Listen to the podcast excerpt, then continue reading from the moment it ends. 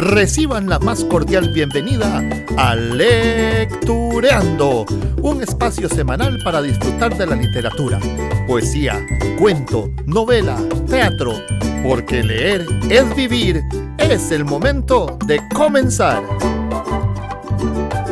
Hola, bienvenidos, bienvenidas una semana más, una vez más a Lectureando. Este espacio eh, para amantes de la literatura, de la lectura, de los libros, eh, que he venido ya desarrollando por 13 semanas con esta en vivo en Facebook y si no me equivoco, esta es la décima semana en, la plataforma de podcasts. Amaral Sánchez, un servidor, les da la bienvenida una vez más y pues eh, espero que ustedes como yo crean que leer es vivir y por eso vale la pena darnos estas citas, estos encuentros con literatura y obras del mundo. Gracias a Isabel Marchena, a Marlene, mi querida amiga de tantos años, a Grace, colega y amiga, Grace López del Teatro Luján, que también se nos ha sumado hoy. Este, vamos pues a visitar hoy a un autor que tiene relevancia en mi formación actoral eh, fue uno de los retos grandes cuando yo estudiaba y pues eh, le guardo cariño, no es relación amor-odio, no. Yo le guardo cariño a este autor. Pero antes, por supuesto, hay que dar el saludo y el agradecimiento al auspiciante de este espacio, Best Computers Costa Rica, que eh, ha hecho posible las mejoras que me mencionaba antes de iniciar oficialmente Isabel, eh, tener mejor audio, tener mejor imagen, tener una mejor capacidad de procesamiento. Best Computer CR vende equipo de cómputo de excelente calidad, eh, acondicionado y a excelentes precios si necesitas para tu trabajo, teletrabajo, para estudio, para diversión, para redes, es una excelente opción. Los encuentran acá en Facebook, los encuentran en su página web y en sus sucursales físicas. Best Computer CR están etiquetados en la descripción de este video, así que más fácil no puede ser.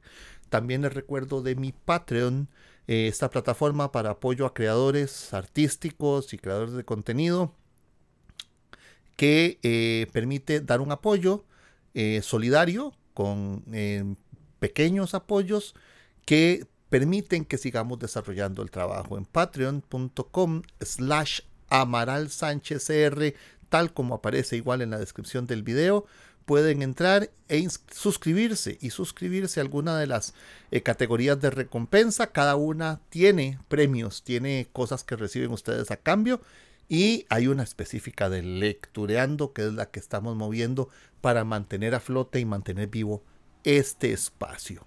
Y ya, sin darle más vueltas. Redoble de tambores para recibir a nuestro invitado de la semana, Anton Chekhov. Es un gran autor, dramaturgo, cuentista de finales del siglo XIX, principios del siglo XX, muy poquito del siglo XX, pero nacido en Tangarog, en Rusia. Él es ruso, es una de los grandes de las letras rusas. Escribió mucho teatro, se le conoce más por su teatro, muy reconocido, muy renombrado, eh, un realismo eh, emocional de mucha profundidad. Eh, por derecho propio es uno de los grandes clásicos de la literatura universal. Fue médico de profesión y luego comenzó a publicar sus primeros relatos en 1880, eh, bajo un seudónimo que era Antosha Chejonte y otros, otros seudónimos también.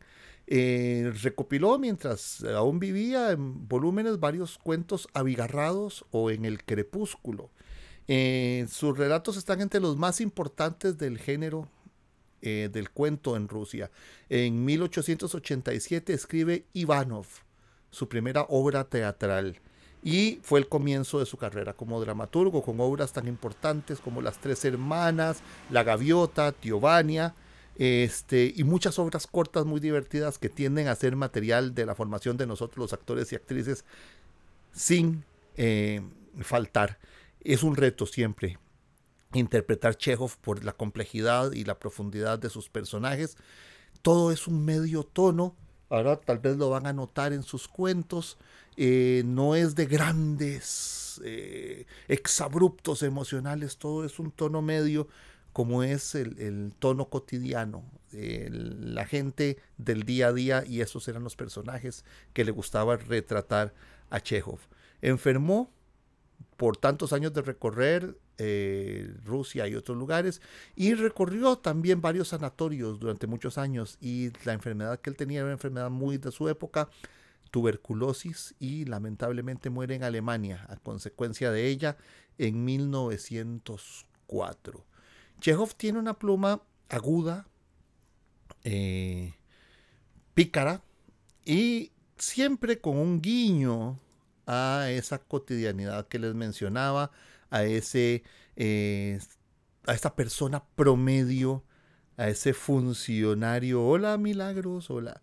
Y pues vamos a visitar hoy algunos de sus relatos. Vamos a ver cómo nos trata el tiempo. Tengo eh, dos ineludibles y un tercero tal vez según cómo nos alcance.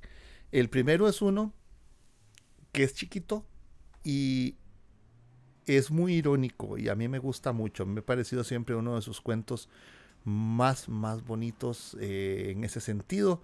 En las pequeñas vidas y las pequeñas muertes que viven y mueren eh, las personas de todos los días. Entonces es muy, muy, muy interesante.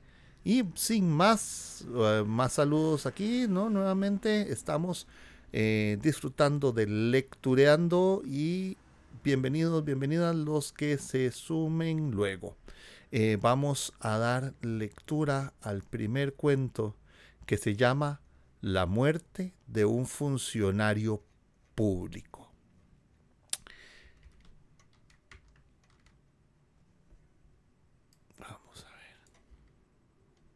El gallardo alguacil Iván Dmitrievich Cherviakov hallábase en la segunda fila de butacas y veía a través de los gemelos las campanas de Corneville. Miraba y sentíase del todo feliz cuando de repente, en los cuentos ocurre muy a menudo el de repente, los autores tienen razón, la vida está llena de improvisos. De repente su cara se contrajo, guiñó los ojos, su respiración se detuvo, apartó los gemelos de los ojos, bajó la cabeza y estornudó. Como usted sabe, todo esto no está vedado a nadie en ningún lugar. Los aldeanos, los jefes de policía y hasta los consejeros de Estado estornudan a veces. Todos estornudan, a consecuencia de lo cual Cherviakov no hubo de turbarse secó su cara con el pañuelo y como persona amable que es, miró en derredor suyo, para enterarse de si había molestado a alguien con su estornudo. Pero entonces no tuvo más remedio que turbarse. Vio que un viejecito sentado en la primera fila, delante de él, se limpiaba cuidadosamente el cuello y la calva con su guante y murmuraba algo. En aquel viejecito Cherviakov reconoció al consejero de Estado Brishalov, que servía en el Ministerio de Comunicaciones. Le he salpicado probablemente, pensó Cherviakov. No es mi jefe, pero de todos modos resulta un fastidio. hay que excusarse. Cherviakov tosió, echóse hacia adelante y cuchicheó en la oreja del consejero. Dispénseme, excelencia. Le he salpicado fue involuntariamente. No es nada, no es nada. Por amor de Dios, dispénseme. E, es que yo, yo no me lo esperaba. Esté usted quieto, déjeme escuchar. Cherviakov, avergonzado, sonrió ingenuamente y fijó sus miradas en la escena. Miraba, pero no sentía ya la misma felicidad. Estaba molesto e intranquilo. En el entreacto se acercó a Brishalov se paseó un ratito al lado suyo y por fin, dominando su timidez, murmuró e, e, Excelencia, le he salpicado. Hágame el favor de perdonarme. Fue involuntariamente. No siga usted. Lo he olvidado. Y usted siempre vuelve a lo mismo, contestó su excelencia, moviendo con impaciencia los hombros. Lo ha olvidado. Mas en sus ojos se lee la molestia, pensó Cherviakov, mirando al general con desconfianza. No quiere ni hablarme. Hay que explicarle que fue involuntariamente, que es la ley de la naturaleza. Eh, si no, pensará que lo hice a propósito, que, que escupí. Si no lo piensa ahora, lo puede pensar algún día. Al volver a casa, Cherviakov refirió a su mujer su descortesía, mas le pareció que su esposa tomó el acontecimiento con demasiada ligereza. Desde luego, ella se asustó, pero cuando supo que Brishalov no es su jefe, calmóse y dijo, Lo mejor es que vayas a presentarle tus excusas. Si no, puede pensar que no conoces el trato social. Precisamente. Yo le pedí perdón, pero lo acogió de un modo tan extraño. No dijo ni una palabra razonable. E, es que e, en realidad no había tiempo para ello. Al día siguiente, Cherviakov visitó su nuevo, vistió su nuevo uniforme, cortóse el pelo y fuese a casa de Brishalov a disculparse de lo ocurrido. Entrando en la sala de espera, vio muchos solicitantes y al propio consejero que personalmente recibía las peticiones. Después de haber interrogado a varios de los visitantes, acercóse a Cherviakov. Usted recordará, Excelencia, que ayer en el Teatro de la Arcadia, así empezó su relación en el alguacil, yo estornudé y le salpiqué involuntariamente. Dispen, ¡qué sandez! Esto es increíble. ¿Qué desea usted? Y dicho esto, el consejero volvióse hacia la persona siguiente. No quiere hablarme, pensó Cherviakov, palideciendo. Es señal que está enfadado. Esto no puede quedar así. Tengo que explicarle. Cuando el general acabó su recepción y pasó a su gabinete, Cherviakov adelantóse otra vez y balbuceó. Excelencia, me atrevo a molestarle otra vez. Crea usted que me arrepiento infinito. No lo hice adrede. Usted mismo lo comprenderá. El consejero torció el gesto y con impaciencia añadió Me parece que usted se burla de mí, señor mío. Y con estas palabras desapareció detrás de la puerta. Burlarme yo, pensó Cherviakov, completamente aturdido. ¿Dónde está la burla? Con su consejero del Estado. No lo comprende aún. Si lo toma así, no pediré más excusas a este fanfarrón. Que el demonio se lo lleve. Le escribiré una carta, pero yo mismo no iré más. Le juro que no iré a su casa. A tales reflexiones se entregaba, tornando a su casa, pero a pesar de su decisión, no le escribió carta alguna al consejero. Por más que lo pensaba, no lograba redactarla a su satisfacción, y al otro día juzgó que tenía que ir personalmente de nuevo a darle explicaciones. Ayer vine a molestarle a vuecencia, balbuceó mientras el consejero dirigía hacia él una mirada interrogativa. Ayer vine no en son de burla, como lo quiso vuecencia suponer. Me excusé porque estornudando hube de salpicarle. No fue por burla, créame. Y además, ¿qué derecho tengo yo a burlarme de vuecencia? Si nos vamos a burlar todos, los unos de los otros, no habrá ningún respeto a las personas de consideración. No habrá. ¡Fuera! ¡Vete ya! gritó el consejero temblando de ira. ¿Qué significa eso? murmuró Cherviakov inmóvil de terror. ¡Fuera! ¡Te digo que te vayas! repitió el consejero pataleando de ira. Cherviakov sintió como si en el vientre algo se le estremeciera. Sin ver ni entender, retrocedió hasta la puerta, salió a la calle y volvió lentamente a su casa. Entrando, pasó maquinalmente a su cuarto. Acostóse en el sofá sin quitarse el uniforme y murió.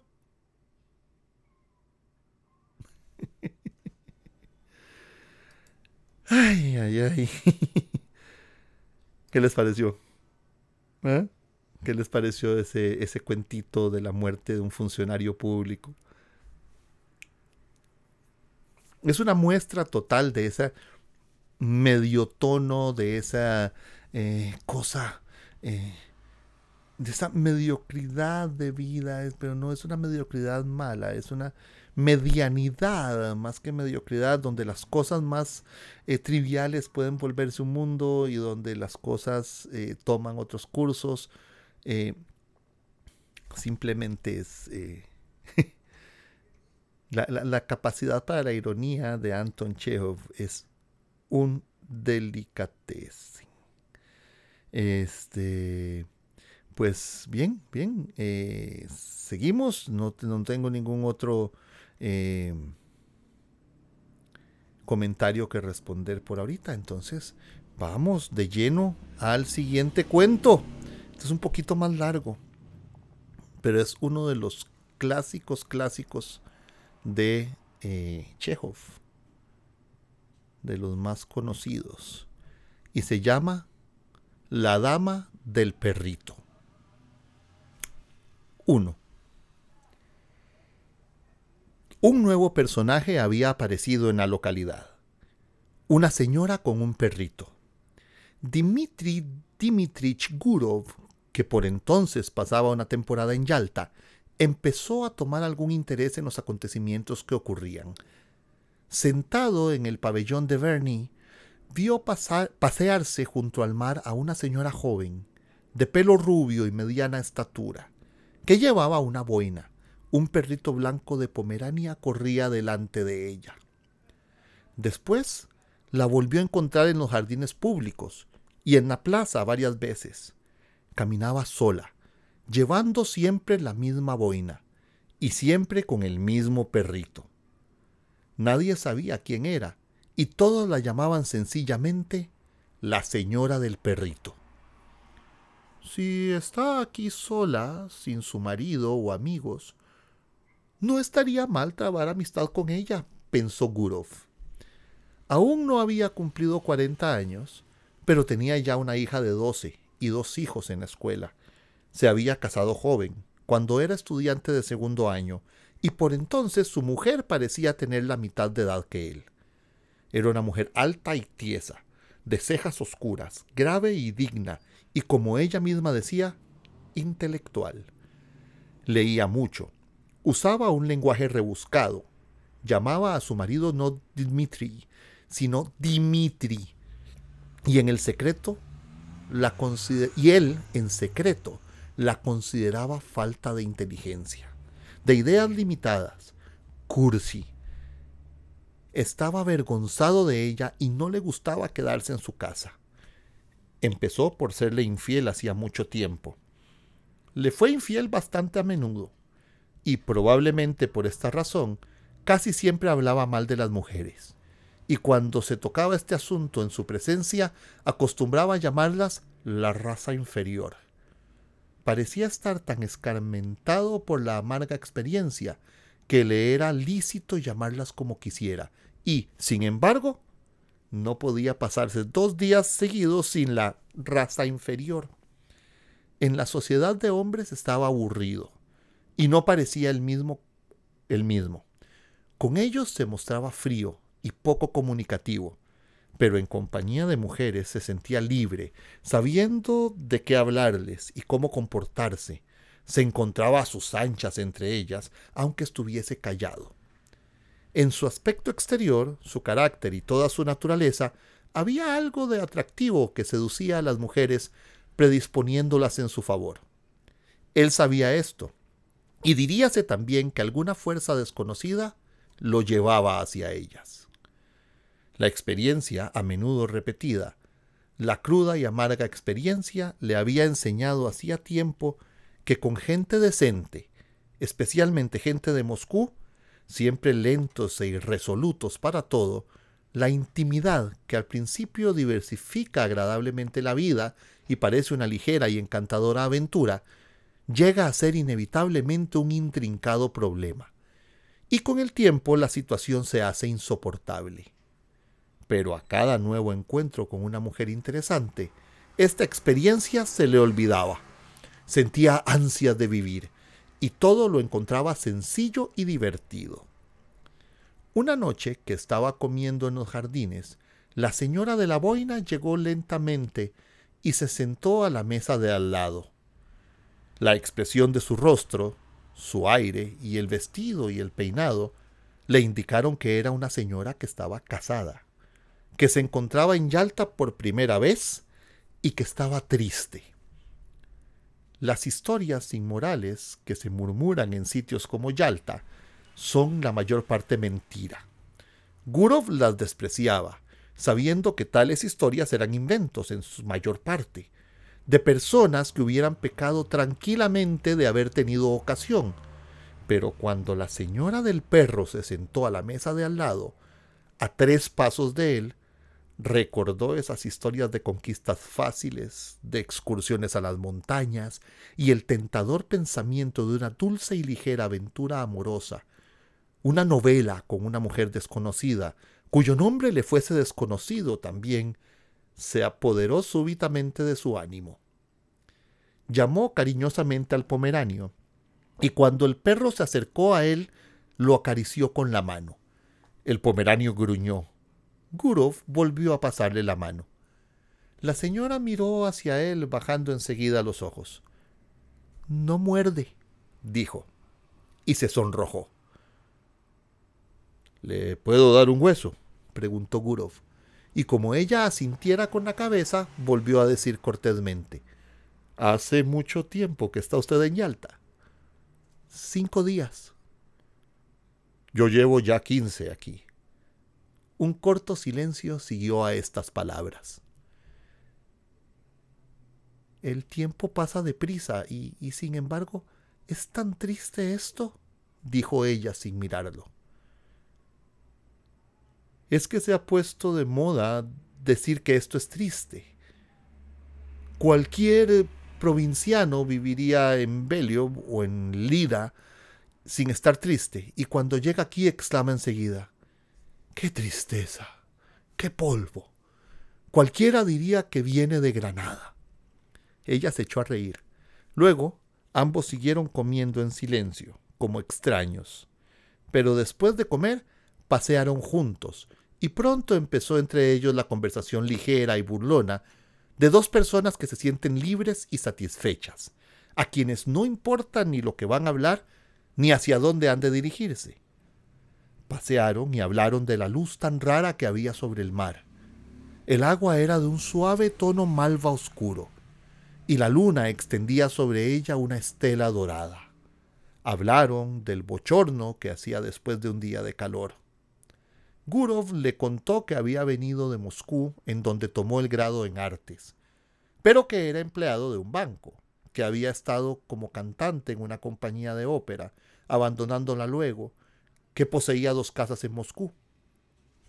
De ella supo que había sido educada en San Petersburgo, pero vivía en ese desde su matrimonio, hacía dos años, y que todavía pasaría un mes en Yalta, donde se le reuniría tal vez su marido, que también necesitaba unos días de descanso. No estaba muy segura de si su marido tenía un puesto en el departamento de la corona o en el Consejo Provincial, y esa misma ignorancia parecía divertirla. También supo Gurov que se llamaba Ana Sergeyevna. Más tarde, una vez en su cuarto, pensó en ella. Pensó que volvería a encontrarse al día siguiente. Sí, necesariamente se encontrarían. Al acostarse, recordó lo que ella le contara de sus sueños de colegio había estado en él hasta hacía poco, estudiando lecciones como una niña, y Gurov pensó en su propia hija. Recordaba también su desconfianza, la timidez de su sonrisa y sus modales, su manera de hablar a un extraño. Debía ser esta la primera vez en su vida que se encontraba sola, examinada con curiosidad e interés. La primera vez también que al dirigirse a ella creyó adivinar en las palabras de los demás secretas intenciones. Recordó su cuello esbelto y delicado, sus encantadores ojos grises. Algo hay de esta triste mujer, pensó, y se quedó dormido. 2. Una semana había pasado desde que hicieron amistad. Era un día de fiesta. Dentro de las casas hacía bochorno, mientras que en la calle el viento formaba remolinos de polvo y tiraba el sombrero a los transeúntes. Era un día de sed. Y entró varias veces en el pabellón y ofreció a Ana Sergeyevna jarabe y agua o un helado. Nadie, nadie sabía qué hacer. Por la tarde, cuando el viento se calmó un poco, salieron a ver venir el vapor. Había muchas personas paseando por el puerto. Se habían reunido para recibir a alguien y llevaban ramos de flores. Se notaban allí dos peculiaridades de la gente elegante de, elegante de Yalta. Las señoras mayores iban como muchachas, y había muchos generales vestidos de uniforme. A causa de lo alborotado que estaba el mar, el vapor llegó muy tarde, después de la puesta del sol, y tardó mucho tiempo en atracar al muelle. Ana Sergeyevna miró a través de sus impertinentes al vapor y a los pasajeros como esperando encontrar algún conocido, y al volverse hacia Kurov, sus ojos brillaban. Habló mucho y preguntaba cosas desacordes, olvidando al poco rato lo que había preguntado. Al hacer un movimiento con la mano dejó caer los impertinentes al suelo. La gente empezaba a dispersarse. Estaba demasiado oscuro para ver las caras de los que pasaban. El viento se había calmado por completo, pero Gurov y Ana Sergeyevna permanecían allí, quietos, como si esperasen ver salir a alguien más del vapor. Ella oía en silencio las flores, olía en silencio las flores, sin mirar a Gurov. El tiempo está mejor esta tarde, dijo él. ¿Dónde vamos ahora? Ella no contestó. Entonces Gurov la miró intensamente, rodeó su cuerpo con el brazo y la besó en los labios, mientras respiraba la frescura y fragancia de las flores. Luego miró a su alrededor ansiosamente, temiendo que alguien lo hubiese visto. Vamos al hotel, dijo él dulcemente, y ambos caminaron deprisa. La habitación estaba cerrada y perfumada con la esencia que ella había comprado en el almacén japonés. Gurov miró hacia Ana Sergeyevna y pensó, cuán distintas personas se encuentra uno en este mundo. Del pasado conservaba recuerdo de mujeres ligeras, de buen fondo algunas, que lo amaban alegremente agradeciéndole la felicidad que él podía darles, por muy breve que fuese de mujeres como la suya, que amaban con frases superfluas, afectadas, histéricas, con una expresión que hacía sospechar que no era amor ni pasión, sino algo más significativo, y de dos o tres más hermosas, frías, en cuyos rostros sorprendió más de una vez destellos de rapacidad, el deseo obstinado de sacar de la vida aún más de lo que ésta podía darles. Eran mujeres irreflexivas, dominantes, faltas de inteligencia y de edad ya madura. Cuando Gurov empezaba a mostrarse frío con ellas, esta misma hermosura excitaba su odio, figurándosele que los encajes con que adornaban su ropa eran para él escalas. Pero en el caso actual, solo había la timidez de la juventud inexperta, un sentimiento parecido al miedo, y todo esto daba a la escena un aspecto de consternación, como si alguien hubiera llamado de repente a la puerta. La actitud de Ana Sergeyevna, la señora del perrito, en todo lo sucedido tenía algo de particular, de muy grave, como si hubiera sido su caída. Así parecía y resultaba extraño, inapropiado. Su rostro languideció y lentamente se le soltó el pelo en esta actitud de abatimiento y meditación se asemejaba a un grabado antiguo, la mujer pecadora. Hice mal, dijo. Ahora usted será el primero en despreciarme. Sobre la mesa había una sandía. Gurov cortó una tajada y empezó a comérsela sin prisa. Durante cerca de media hora, ambos guardaron silencio. Ana Sergeyevna estaba conmovedora. Había en ella la pureza de la mujer sencilla y buena que ha visto poco de la vida. La luz de la bujía iluminando su rostro mostraba, sin embargo, que se sentía desgraciada. ¿Cómo es posible que yo llegara a despreciarla? preguntó Gurov. No sabe usted lo que dice. Dios me perdone, dijo ella, y sus ojos se llenaron de lágrimas. Es horrible, añadió. Parece que necesita usted ser perdonada. ¿Perdonada? No, soy una mala mujer. Me desprecio a mí misma y no pretendo justificarme. No es a mi marido, es a mí a quien he engañado. Y esto no es de ahora. Hace mucho tiempo que me estoy engañando. Mi marido podrá ser bueno y honrado, pero es un lacayo. No sé qué es lo que hace allí ni en lo que trabaja, pero sé que es un lacayo. Yo tenía veinte años cuando me casé con él. He vivido atormentada por un sentimiento de curiosidad. Necesitaba algo mejor. Debe de haber otra clase de vida, me decía a mí misma. Sentía ansias de vivir. Vivir. Vivir. La curiosidad me abrazaba. Usted no me comprende, pero le juro a Dios que llegó un momento en el que no pude contenerme. Algo fuera de lo corriente debió ocurrirme. Le dije a mi marido que estaba mala y me vine aquí. Y aquí he estado vagando de un lado para otro como una loca, y ahora me veo convertida en una mujer vulgar, despreciable, a quien todos mirarán mal.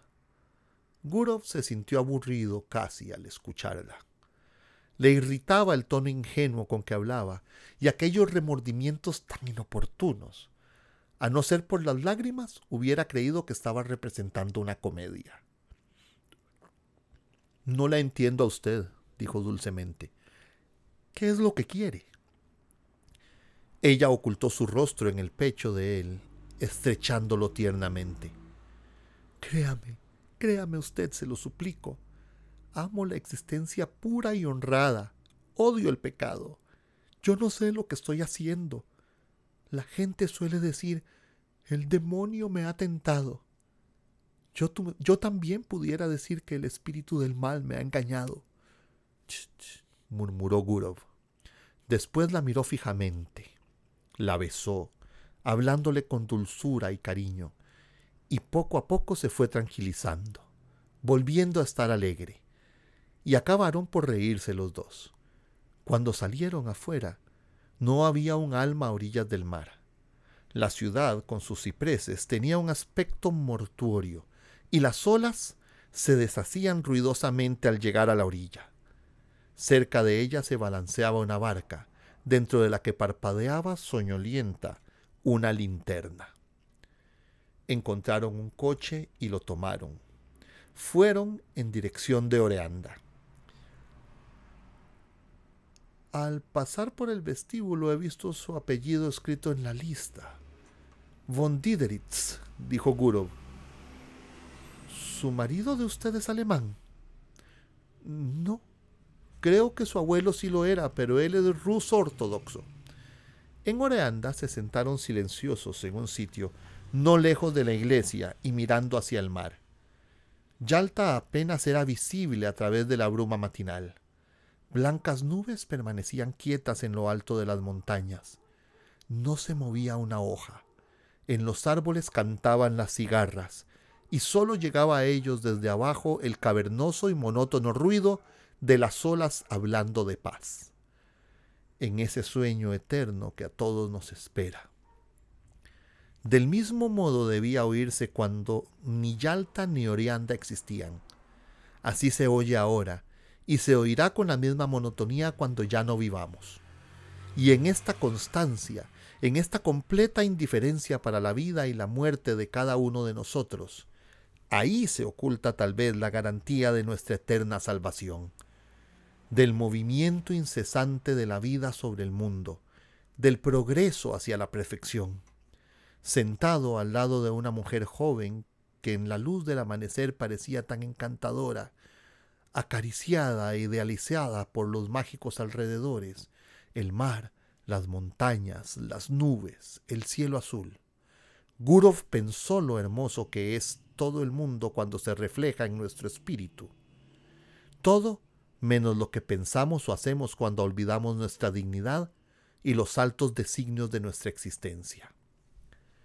Un hombre pasó cerca de ellos, un guarda probablemente, los miró y siguió adelante. Y ese detalle les parecía misterioso y lleno de encanto también. Luego vieron un vapor que venía de Teodosia, cuyas luces brillaban confundidas con las del amanecer. Hay gotas de rocío sobre la hierba, dijo Ana Sergeyevna después de un silencio. Sí, es hora de volver a casa. Y se volvieron a la ciudad. Desde entonces volvieron a verse todos los días a las doce. Comían juntos, se paseaban, contemplaban el mar. Ella se quejaba de dormir mal, sentía palpitaciones en el corazón, le hacía las mismas preguntas, interrumpidas a veces por celos, otras por el miedo de que Gurov no la respetara bastante, y a menudo, en los jardines, a orillas del agua, cuando se encontraban solos, él la besaba apasionadamente. Aquella vida reposada, aquellos besos en pleno día, mientras miraba alrededor por temor de ser visto, el calor, el olor del mar y el continuo ir y venir de gente desocupada, perfumada, bien vestida, hicieron de Gurov otro hombre. Encontraba a Ana Sergeyevna hermosa, fascinadora, y así se lo repetía a ella. Se volvió impaciente y apasionado hasta el punto de no querer separarse de su lado, y ella, mientras tanto, seguía pensativa y continuamente le decía que no la respetaba bastante, que no la amaba lo más mínimo y que seguramente pensaría de ella como de una mujer cualquiera. Todos los días, a la caída de la tarde, se iban en coche fuera de Yalta, a Oreanda o a la cascada, y estos paseos eran siempre un triunfo para ellos. La escena les impresionaba invariablemente como algo magnífico y hermosísimo. Esperaban al marido que debía venir pronto, pero un día llegó una carta en la que anunciaba que se encontraba mal y suplicaba a su esposa que volviera cuanto antes. Ana Sergeyevna se preparó, pues, a marcharse. Es una buena cosa el que yo me vaya, le dijo a Gurov. Es el dedo del destino. El día de la marcha, Gurov la acompañó en el coche. Cuando llegaron al tren y sonó la segunda campanada, Ana Sergeyevna le dijo, Déjame mirarte una vez más otra vez. Así. Ya está. No lloraba, pero en su rostro se reflejaba tal tristeza que parecía enferma. Los labios le temblaban. Me acordaré de ti siempre. Pensaré siempre en ti, dijo. Que Dios te proteja. Sé feliz. No pienses nunca mal de mí. Nos separamos para no volvernos a ver jamás. Así debe ser, porque nunca debimos habernos encontrado. Que Dios sea contigo. Adiós. El tren partió rápido.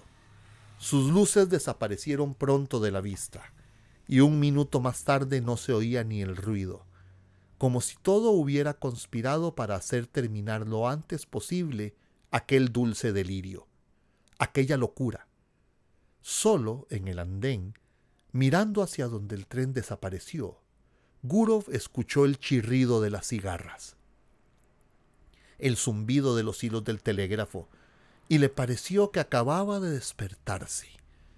Y meditó sobre este episodio de su vida que también tocaba a su fin y del que sólo el recuerdo quedaba. Se sintió conmovido, triste y con remordimientos Aquella mujer que nunca más volvería a encontrar no fue feliz con él, porque aunque la trató con afecto y cariño, hubo siempre en sus maneras, en sus caricias, una ligera sombra de ironía, la grosera condescendencia de un hombre feliz que, además, le doblaba la edad. Ana Sergeyevna lo llamó siempre bueno, distinto de los demás, sublime a veces. Constantemente se había mostrado a ella como no era en realidad. Sin intención, la había engañado. Un vago perfume de otoño se dejaba ya sentir en la atmósfera. Hacía una tarde fría y triste. Es hora de que me marche al norte, pensó Gurov al dejar el andén. Sí, ya es hora. 3. En su casa de Moscú lo encontró todo en plan de invierno. Las estufas estaban encendidas y por las mañanas aún era oscuro cuando sus hijos tomaban el desayuno para irse al colegio. Tanto que la niñera tenía que encender la luz un rato. Habían empezado las heladas. Cuando cae la primera nieve y aparecen los primeros trineos, es agradable ver la tierra blanca, los blancos tejados y exhalar el tibio aliento. Y la estación trae a la memoria los años juveniles, las viejas limas y abedules, cubiertos de escarcha, tienen una expresión simpática y están más cerca de nuestro corazón que los cipreses y las palmas. Junto a ellos se olvidan el mar y las montañas. Gurov había nacido en Moscú. Llegó a él en un bello día de nieve, y al ponerse su abrigo de pieles y sus guantes, al pasearse por Tret Petrovka, al oír el domingo por la tarde el sonido de las campanas, olvidó el encanto de su reciente aventura y del sitio que dejara.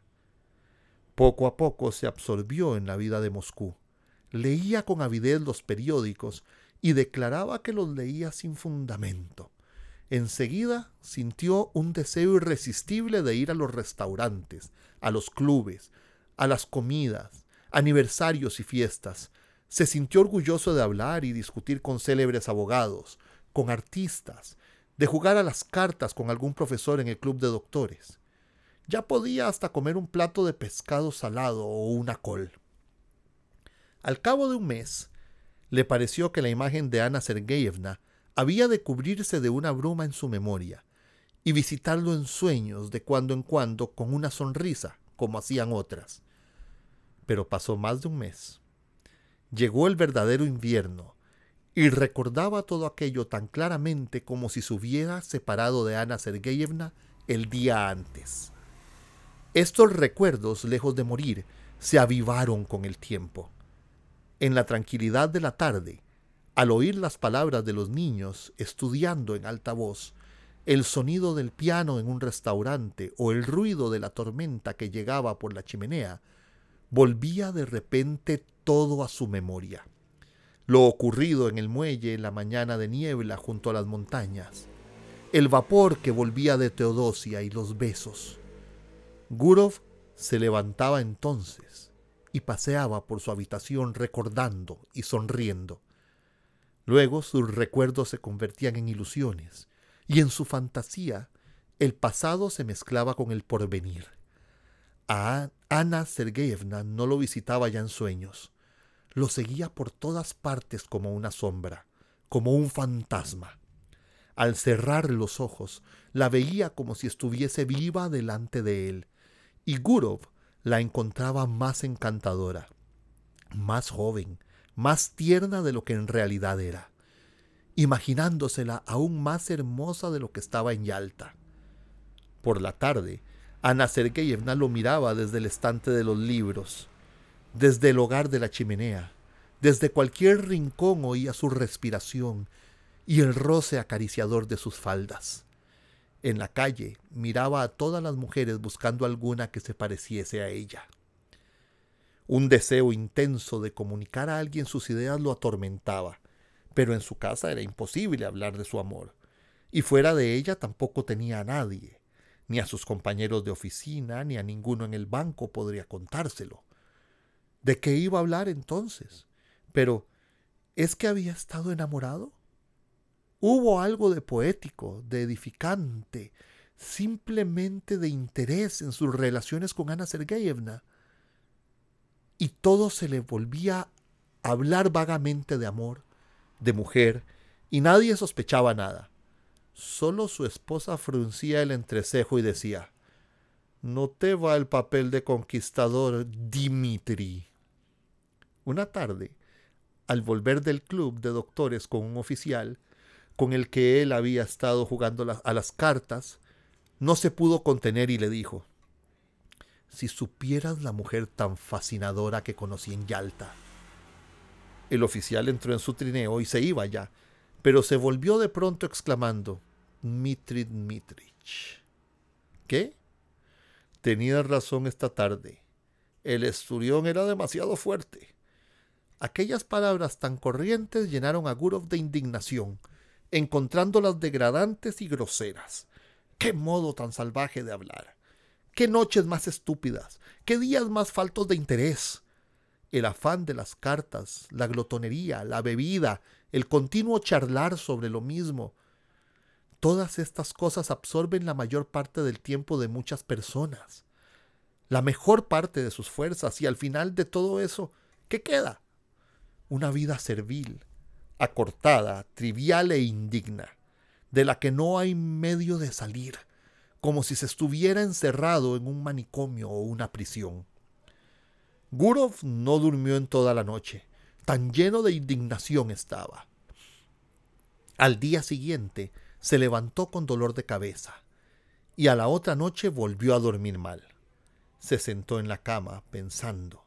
Luego se levantó y empezó a pasearse por la habitación. Estaba harto de sus hijos, del banco, y sin ganas de ir a ningún sitio ni de ver a nadie. En las vacaciones de diciembre se preparó para un viaje.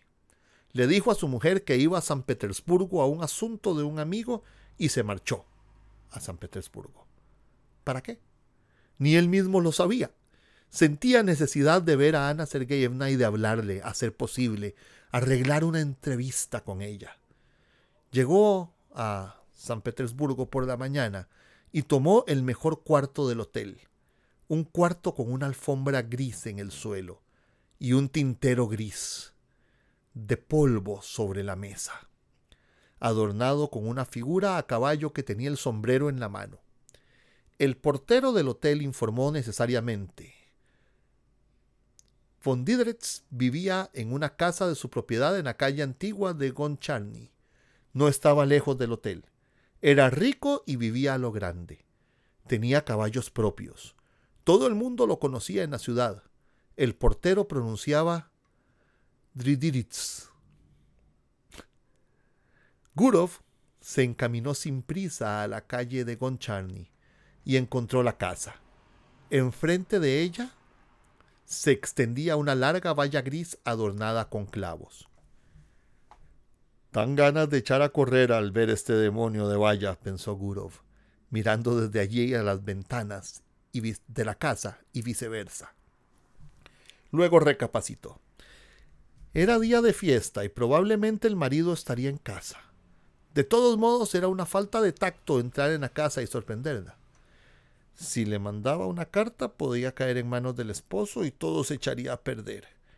Lo mejor de todo era esperar una ocasión, y empezó a pasearse arriba y abajo por la calle esperando esa ocasión. Vio a un mendigo que se acercaba a la verja y a unos perros que salieron a ladrarle. Una hora más tarde oyó débil e indistinto el sonido de un piano. Ana Sergeyevna debía tocar probablemente. De repente se abrió la puerta y una mujer vieja, acompañada del blanco y familiar pomeranio, salió de la casa. Gurov estuvo a punto de llamar al perro, pero empezó a latirle violentamente el corazón, y en su excitación no pudo recordar el nombre. Siguió paseándose y midiendo la empalizada gris una y otra vez, y entonces le dio por pensar que Ana Sergeyevna lo había olvidado, y se estaba a aquellas horas divirtiendo con otro, lo cual, al fin y al cabo, era natural en una mujer joven que no tenía otra cosa que mirar desde por la mañana hasta la noche que aquella condenada valla. Se volvió a su cuarto del hotel y estuvo largo rato sentado en el sofá sin saber qué hacer. Y luego comió y durmió bastante tiempo. ¡Qué estúpido! exclamó al despertarse y mirar por la ventana. Sin venir a qué, me he quedado dormido y ahora ya es de noche. ¿Qué hago? Se sentó en la cama, que estaba cubierta por una colcha gris como las de los hospitales, y empezó a burlarse de sí mismo. Sentía un fastidio terrible. Al diablo la señora del perro y la dichosa aventura. En buen lío te has metido, Gurov. Aquella mañana le había llamado la atención un cartel con letras muy grandes. La geisha iba a ser representada por primera vez. Al recordar esto se vistió y se marchó al teatro. Es posible que ella vaya a la primera representación, pensó. El teatro estaba lleno. Como en todos los de provincia, había una atmósfera muy pesada, una especie, especie de niebla que flotaba sobre las luces. Por las galerías se oía el rumor de la gente en la primera fila. Los pollos elegantes de la localidad estaban de pie mirando a la gente antes de levantarse el telón. En el palco del gobernador, su hija, adornada con una boa, ocupaba el primer sitio, mientras que él, oculto modestamente detrás de la cortina, solo dejaba visible las manos. La orquesta empezó a afinar los instrumentos. El telón se levantó. Seguía entrando gente que iba a ocupar sus sitios, y Gurov los miraba como uno a uno con ansia. Ana Sergeyevna llegó también. Se sentó en la tercera fila y Gurov sintió que su corazón se contraía al mirarla. Comprendió entonces claramente que para él no había en todo el mundo ninguna criatura tan querida como aquella. Aquella mujercita sin atractivos de ninguna clase, perdida en la soledad, sociedad de provincia, con sus vulgares impertinentes, llenaba toda su vida. Era su pena y su alegría, la única felicidad que ambicionaba.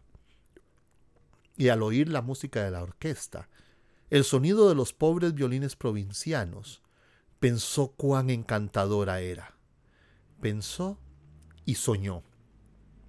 Un hombre joven, con patillas, alto y encorvado, llegó con Ana Sergeyevna y se sentó a su lado. Inclinaba la cabeza a cada paso y parecía estar continuamente haciendo reverencias.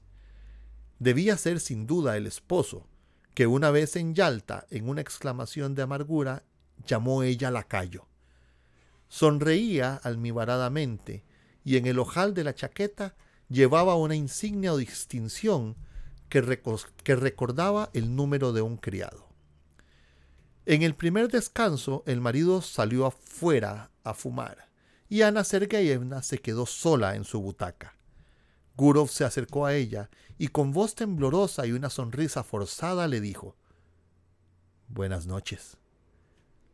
Al volver la cabeza y encontrarse con él, Ana Sergeyevna se puso intensamente pálida. Lo miró otra vez, horrorizada casi, y estrujó el abanico y los impertinentes entre las manos, como luchando para no desmayarse. Los dos guardaban silencio. Ella seguía sentada, él de pie, asustado por la confusión que su presencia le produjo y no atreviéndose a sentarse a su lado. Los violines y la flauta empezaron a sonar, y de repente Gurov sintió como si de todos los palcos los estuvieran mirando. Ana Sergeyevna se levantó, marchando rápida hacia la puerta.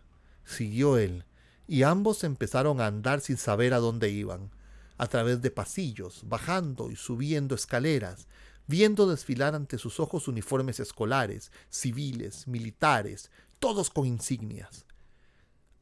Al pasar veían señoras, abrigos de piel colgados en las perchas, y el aire les traía olor a tabaco viejo, y Gurov cuyo corazón latía con violencia, pensó, Cielos, ¿para qué habrá aquí esta gente y esta orquesta? Y recordó en aquel instante cuando, después de marcharse Ana Sergeyevna de Yalta, creyó él que todo había terminado y que no volverían a encontrarse más. Pero cuán lejos estaban del final. Al pie de una escalera estrecha y sombría sobre la que se leía Paso al anfiteatro, se pararon. ¿Cómo me has asustado? exclamó ella sin respiración casi, todavía pálida y como agobiada. Oh, ¿Cómo me has asustado? Estoy medio muerta. ¿Por qué has venido? ¿Por qué? Pero escúchame, Ana, escúchame, repetía Gurov rápidamente y en voz baja. Te suplico que me escuches. Ella lo miraba con temor mezclado de amor y de súplica. Lo miraba intensamente, como si quisiera grabar sus facciones más profundamente en su memoria. Soy tan desgraciada, siguió diciendo sin escucharle. No he hecho más que pensar en ti todo el tiempo. No vivo más que para eso y sin embargo necesitaba olvidar, olvidar. Pero ¿por qué? Ah, ¿por qué has venido? En el piso de arriba, dos colegiales fumaban mirando hacia abajo, pero a Gurov no le importaba nada. Atrayendo hacia sí a Ana Sergeyevna, empezó a besarle la cara, las mejillas y las manos. ¿Qué estás haciendo? ¿Qué estás haciendo? gritaba ella con horror apartándolo de sí. Estamos locos. Vete. Vete ahora mismo.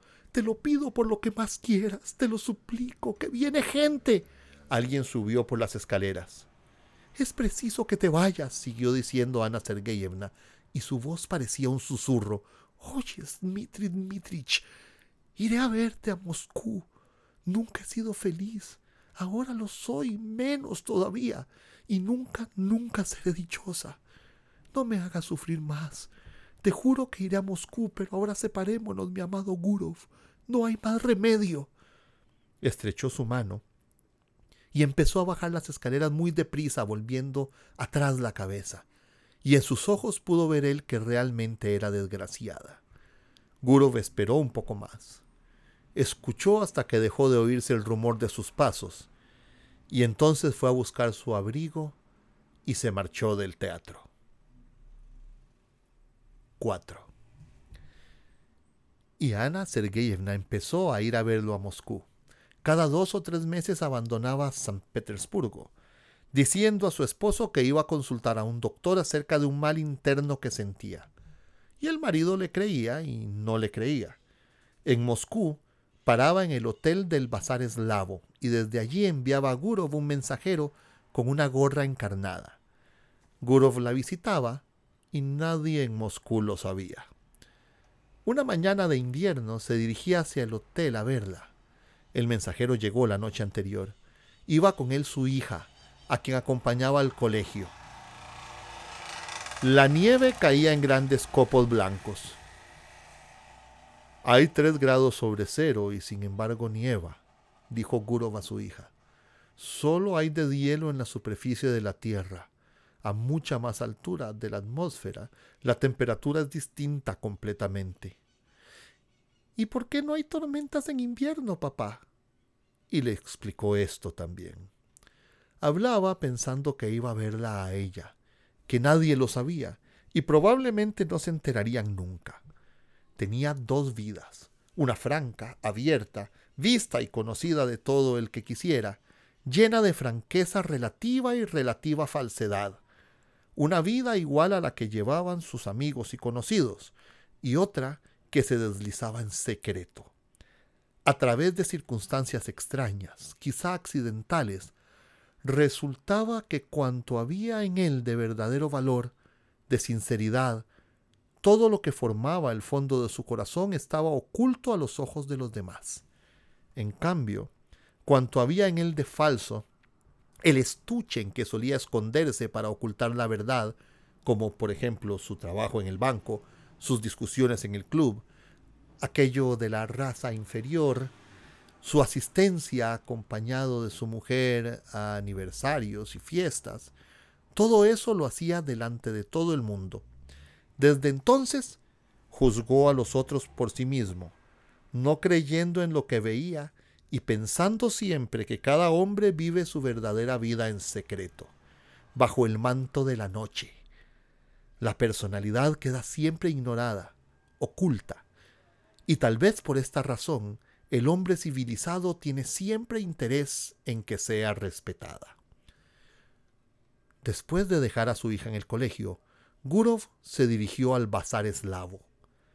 Se quitó abajo el abrigo de pieles, subió las escaleras y llamó a la puerta. Ana Sergeyevna, vestida con su traje gris favorito, exhausta por el viaje y la espera, lo aguardaba desde la noche anterior. Estaba pálida. Lo miró sin sonreír y apenas había entrado, se arrojó en sus brazos. Fue su beso lento, prolongado, como si hiciera años no se veían. ¿Y bien? ¿Qué tal lo vas pasando allí? preguntó Gurov. ¿Qué noticias traes? Espera, ahora te contaré, no puedo hablar. Y no podía, estaba llorando. Se volvió de espaldas a él llevándose el pañuelo a los ojos. La dejaremos llorar. Me sentaré y esperaré, pensó Dmitri, y se sentó en una butaca. Mientras tanto, llamó al timbre y pidió que le trajeran té. Ana Sergeyevna seguía de espaldas a él, mirando por la ventana. Lloraba de emoción al darse cuenta de lo triste y dura que era la vida para ambos. Solo podían verse en secreto, ocultándose de todo el mundo como ladrones. Sus vidas estaban destrozadas. Ven, cállate, dijo Gurov. Para él era evidente que aquel amor tardaría mucho en acabarse, que no podía encontrarle fin. Ana Sergeyevna cada vez lo quería más, lo adoraba, y no había que pensar en decirle que aquello se acabaría alguna vez. Por otra parte, no lo hubiera creído. Se levantó a consolarla con alguna palabra de cariño apoyó las manos en sus hombros y en aquel momento se vio al espejo. Empezaba a blanquearle la cabeza y le pareció raro haber envejecido tan rápida y tontamente durante los últimos años. Aquellos hombros sobre los que reposaban sus manos eran jóvenes, llenos de vida y calor, temblaban. Sintió compasión por aquella vida todavía tan joven, tan encantadora, pero probablemente no lejos de marchitarse como la suya. ¿Por qué lo amaba ella tanto? Siempre había parecido a las mujeres distinto de como era en realidad. Amaban no a él mismo, sino al hombre que se habían forjado en su imaginación, a aquel a quien con ansia buscarán toda la vida. Y después, al notar su engaño, lo seguían amando lo mismo. Sin embargo, ninguna fue feliz con él. El tiempo pasó, hizo amistad con ellas, vivió con algunas, se separó luego, pero nunca había amado. Sería lo que quisiera, pero no era amor. Y he aquí que ahora, cuando su cabeza empezaba a blanquear, se había realmente enamorado por primera vez en su vida. Ana Sergeyevna y él se amaban como algo muy próximo y querido como marido y mujer, como tiernos amigos. Habían nacido el uno para el otro y no comprendían por qué ella tenía un esposo y él una esposa. Eran como dos aves de paso, obligadas a vivir en jaulas diferentes. Olvidaron el uno y el otro cuánto tenían por qué avergonzarse en el pasado. Olvidaron el presente y sintieron que aquel amor los había cambiado. Otras veces, en momentos de depresión moral, Gurov se había reconfortado a sí mismo con razonamientos de alguna clase. Pero ahora no le preocupaban esas cosas. Sentía profunda compasión, necesidad de ser sincero y tierno. No llores, querida, le dijo. Ya has llorado bastante. Vamos, ven y hablaremos un poco. Arreglaremos algún plan. Entonces discutieron sobre la necesidad de evitar tanto secreto el tener que vivir en ciudades diferentes y verse tan de tarde en tarde. ¿Cómo librarse de aquel intolerable cautiverio? ¿Cómo? ¿Cómo? se preguntaba Gurov con la cabeza entre las manos. ¿Cómo? Y parecía como si dentro de pocos momentos todo fuera a solucionarse y una nueva y espléndida vida empezara para ellos.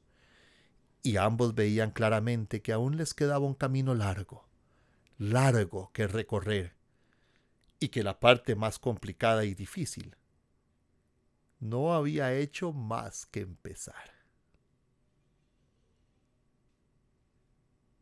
Y ese es el cuento de la dama del perrito. Me parece una, una belleza de historia el desarrollo de personajes dentro de un margen muy pequeño. Ese es, ese es Chekhov, ¿verdad? Eh, no es, no pasan de la miseria a la opulencia, de la cobardía al heroísmo, no. Pasan de nunca haber amado a tener un amor, pero un amor que no termina de realizarse. Es eh, realmente muy, muy eh, interesante ese manejo, cómo logra tocar la fibra emocional del lector y sin embargo no hay grandes eh, derroches de emociones y de pasiones. Es impresionante, Chekhov, impresionante. Este, muy lindo. Y la verdad, pues agradezco, veo más gente que se conectó. Eh, veo que ya están conectándose otra vez, Niña Rosita. no sé si J. Rafael es quien está directo con su cuenta o eh, como en el caso de la cuenta de SL, Natalie está conectada, pero gracias por conectarse. Hemos leído de uno de los grandes autores rusos y se nos volvió a pasar la mano del tiempo. Ya llevamos más de una hora. En este sí se nos fue la mano, así que agradecemos nuevamente desde aquí, desde el corazón, en su presencia hoy el auspicio de Best Computers Costa Rica, no lo olviden, si necesitan equipo de cómputo, ellos se los llevan hasta su casa. Así que recomendadísimo, recomendadísimo. Sí, Marlene, es una belleza este cuento, adulterio, amor secreto, eh, de cómo la sociedad nos envuelve también, cómo a veces tenemos que, que vestirnos de trajes que no nos quedan. es una historia muy linda. Y pues sí, final abierto, como que para, cada uno, para que cada uno le dé su final, si es que lo tuvo. Tal vez no, a veces las cosas solamente continúan y siguen. Eh, Martín, Martín Ocanto, qué gusto verte acá. Y pues, sin más, los dejo para la próxima semana. Vamos a seguir en Europa, pero nos vamos a ir tiempo, más tiempo atrás, más siglos para atrás, y vamos a leer algo de William Shakespeare. Esto fue Lectureando, porque leer es vivir. Hasta la próxima. Muchas gracias por acompañarnos en otro Lectureando. Si lo disfrutó, síganos y deje sus comentarios. Recuerde buscarnos en nuestra página en Facebook, Amaral Sánchez CR, o en Instagram, arroba Amasan1970. Porque leer es vivir los esperamos en el próximo Lectureando con Amaral Sánchez.